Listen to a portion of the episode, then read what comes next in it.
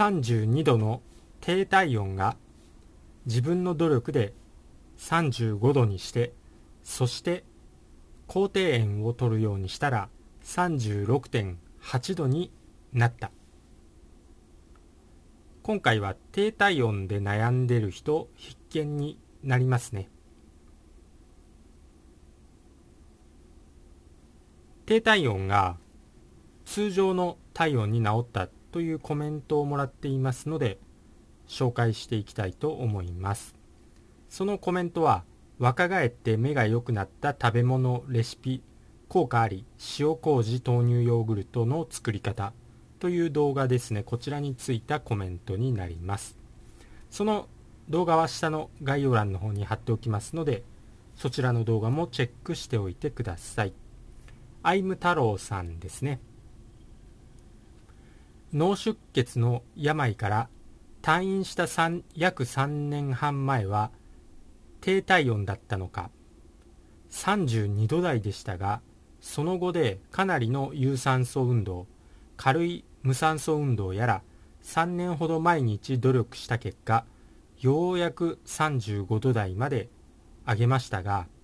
高低塩を使うようになってから最高36.8度まで理想の体温に上げることができました。次は下の血圧を下げることを目標とします。上は正常値ですが下の血圧が高いと100になります。スーパーで浄水した水を汲んできてその中にシリカシンターというのか水素水ができるというものを入れています。石の入ったプラスチックの容器です。それが爆飯石なのかちなみにスーパーでペットボトルを購入すると有害物質を取り除いた浄水を4リットルのペットボトルに何度も汲み放題の水を必ず使っているのですがそれならば爆飯石はいらないのですかそれとシリカ水とアルカリイオン水は別物なのでしょうかよくわからずなのでよろしければ教えてください。お忙しいところすみません。よろしくお願いします。というコメントですね。ありがとうございます。まず今回のコメントは、低体温で悩んでる人にとってはとても参考になると思います。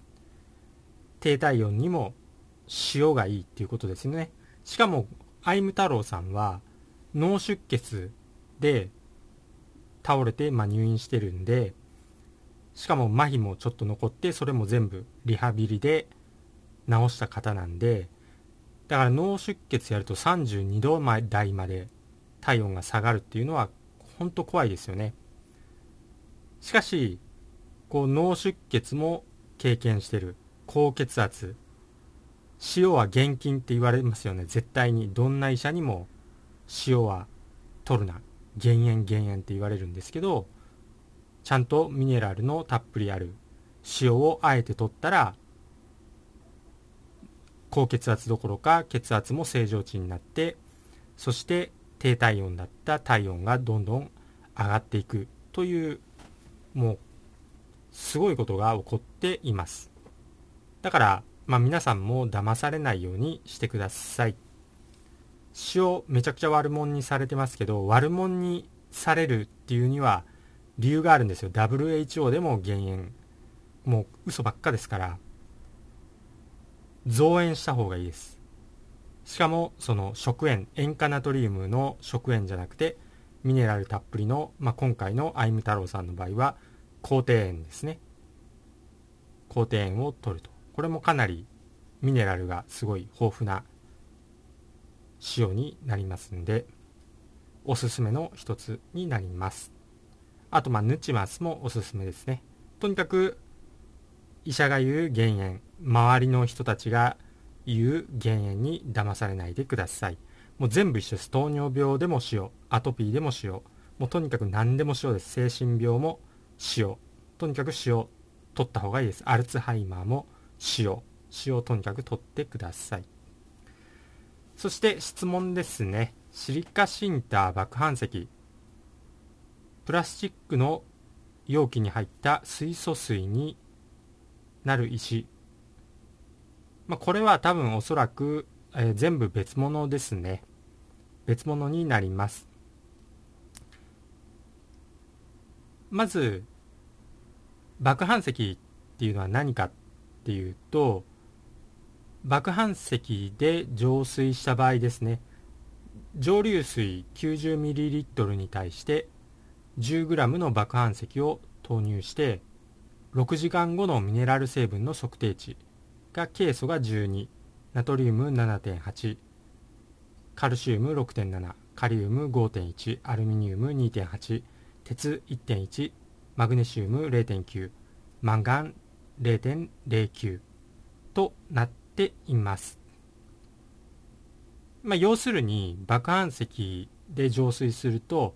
ミネラルを得ることができるっていうことですね。これが爆斑石水ですね。でシリカシンターも、まあ、爆斑石と似てるんですけど、まあ、ケイ素が多く摂取できると。ただ、そのシリカシンターとか爆斑石に関しては、まあ、この蒸留水の測定値でも分かるようにアルミニウムが含まれているので、まあ、それがあの良くないという意見もありますね。ちなみに、まあ、前回動画にもしたんですけどアルミニウムはマグネシウム摂取とかあと炭とかケイ素を摂取することで排出できますので、まあ、私自身は実はそんなに気にしていません。えー、浄水に関してもマグネシウムペレットと爆斑石とあとラジウム鉱石っていうのももうごっちゃ混ぜにして、まあ、そこに、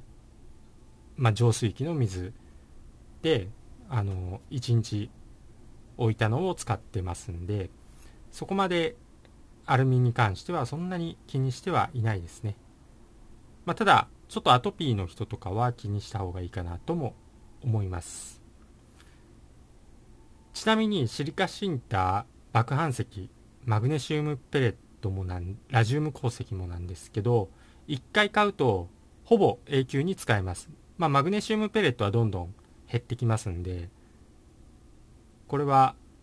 永久ではないんですけどシリカシンター爆斑石ラジウム鉱石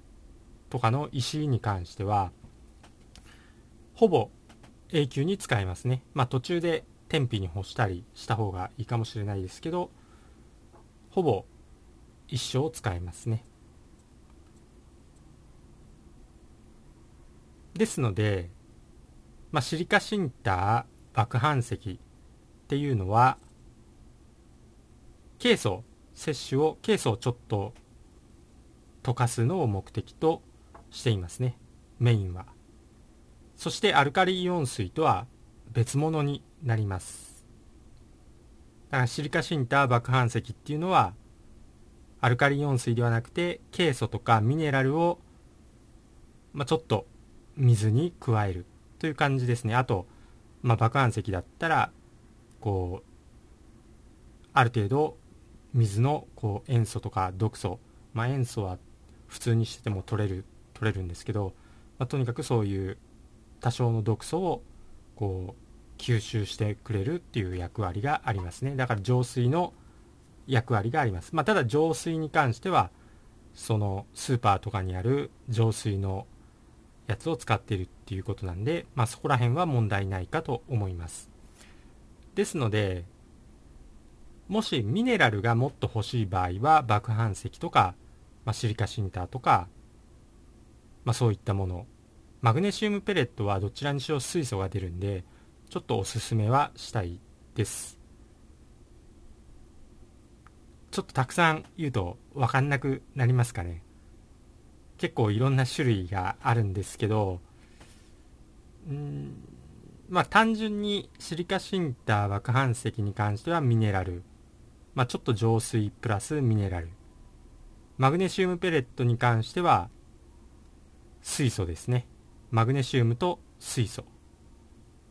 という感じになりますね。で、アイム太郎さんが使っているプラスチックの容器に入った水素水にするやつ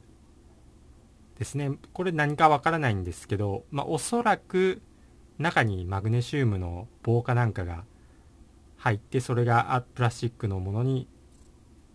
包まれてるんですかね洗濯マグちゃんみたいなものを私はちょっと、えー、想像してるんですけど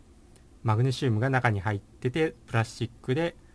覆われているものなのだと思いますんでそれはアルカリイオン水になります。水素なんで水素を発生させますんで pH はアルカリの方に傾くと思います。だからそれプラスミネラルケイ素とかのミネラルが欲しかったら爆反石とか、まあ、シリカシンターをこう